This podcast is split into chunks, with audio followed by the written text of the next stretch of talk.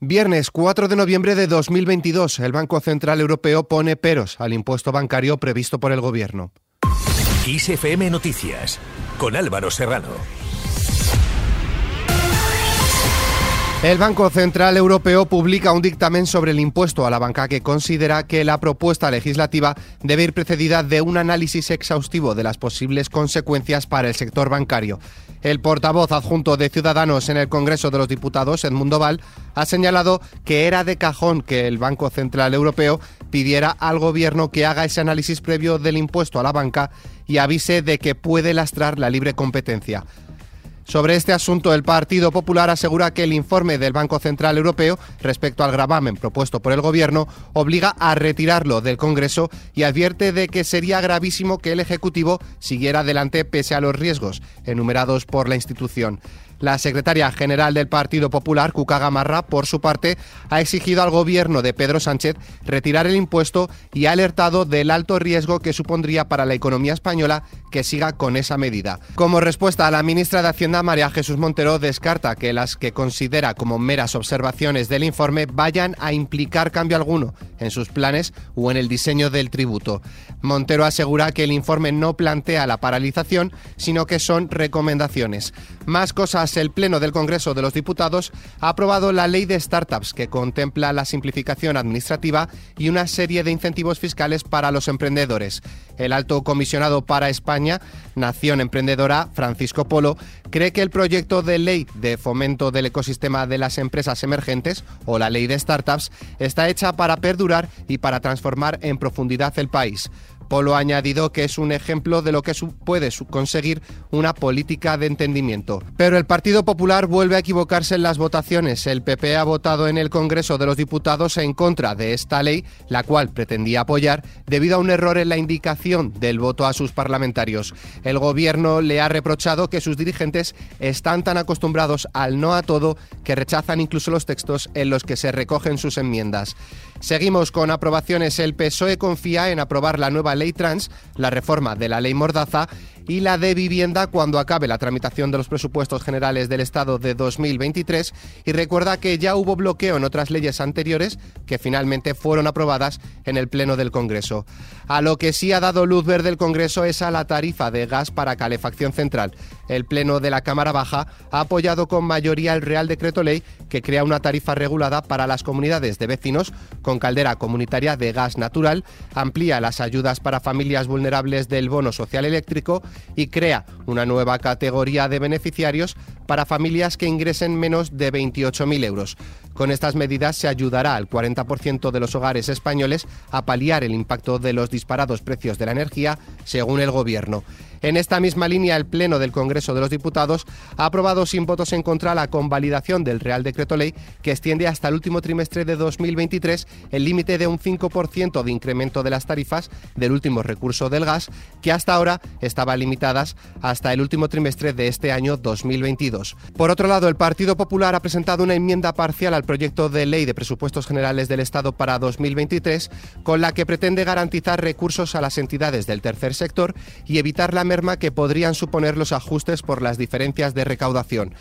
En otro orden de cosas, Unidas Podemos, Esquerra Republicana Catalana, EH Bildu, PDCAT, Más País, CUP, BNG y Compromís han registrado una solicitud de creación de comisión de investigación en el Congreso de los Diputados sobre el respeto a los derechos humanos en la tragedia ocurrida entre Nador y Melilla el 24 de junio, pero el PSOE no lo apoyará y la deja a expensas de lo que hagan el Partido Popular y Ciudadanos. Con estas palabras se ha pronunciado el líder popular Alberto Núñez Feijóo. El gobierno nos dio una serie de explicaciones y en base a esas explicaciones votamos que no. Ahora acaban de salir unas imágenes de una televisión pública que aparentemente acreditan hechos muy graves. Y con la misma responsabilidad que actuamos la primera vez, pedimos que se actúe ahora por parte del gobierno, que nos clarifiquen si esas imágenes son reales, si esos hechos se han producido y si se han arrastrado cadáveres desde Melilla hacia Marruecos. Pasamos ahora a las huelgas que nos esperan. Desde hoy y hasta el 6 de noviembre, varios sindicatos sanitarios han convocado una huelga en las urgencias extrahospitalarias de Madrid y en los centros sanitarios 24 horas de atención primaria en protesta por la reorganización anunciada por el gobierno de Isabel Díaz Ayuso para estos servicios.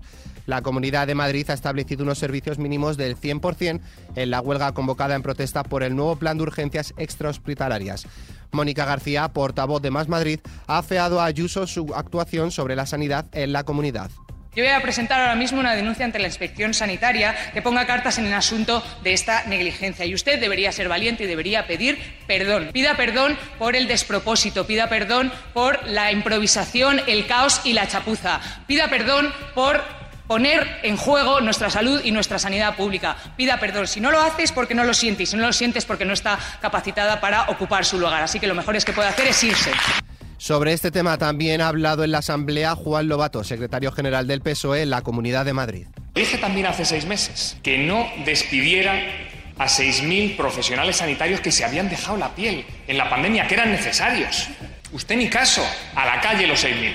Y ahora viene a decirnos que no tenemos urgencias y que las listas de espera se disparan con usted porque no hay médicos. Acaba de echar a 6.000 y nos dice que no hay médicos. Pero hombre, ¿qué broma es esta? Y esta ha sido la respuesta de la presidenta de la comunidad, Isabel Díaz Ayuso. Cada vez que a la izquierda le va mal en esta comunidad, recurren a la sanidad pública a la que pretenden boicotear una y otra vez porque solo saben vivir de sembrar el terror y el miedo entre los ciudadanos. De una huelga pasamos a otra. Vueling operará hoy viernes el 89% de los vuelos programados, tras cancelar de manera preventiva 62 en una nueva jornada de huelga, la segunda de los tripulantes de cabina. El sindicato Establa ha convocado huelga todos los viernes, domingos y lunes entre noviembre y el 31 de enero de 2023, además de los días 1, 6, 8, 24, 31 de diciembre y el 5 de enero. Fuera de nuestras fronteras, un juez de Nueva York ha impuesto un supervisor independiente a la organización Trump para que revise sus cuentas y transacciones financieras de cara a un juicio civil por fraude impulsado por la Fiscalía del Estado.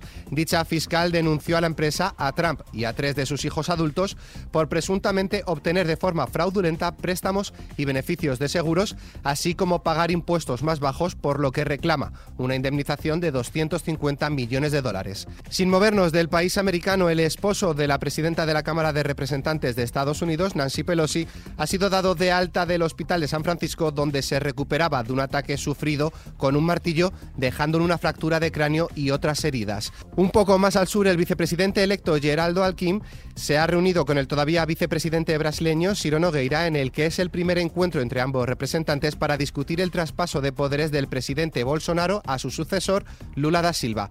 Terminamos con todo un hito en nuestra hoja cultural.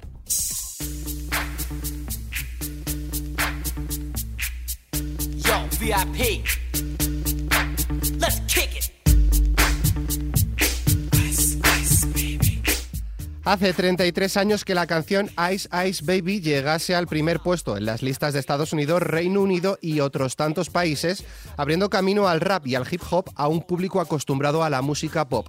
Vanilla Ice escribió la canción con tan solo 16 años, la cual ha vendido más de 20 millones de copias. Pero no es oro todo lo que reluce, ya que la controversia entre Ice Ice Baby y Under Pressure de Queen y David Bowie es uno de los casos más históricos de derechos de autor en la música, ya que la canción cuenta con la línea de bajo de la colaboración de los dos grandes de la música. Con esta noticia, la cual podéis ampliar en nuestra web xfm.es, nos despedimos por el momento. Más información continúa puntual en los boletines de XFM y como siempre ampliada aquí en nuestro podcast XFM Noticias. Con Susana León en la realización, un saludo de Álvaro Serrano, que tengáis muy buen fin de semana.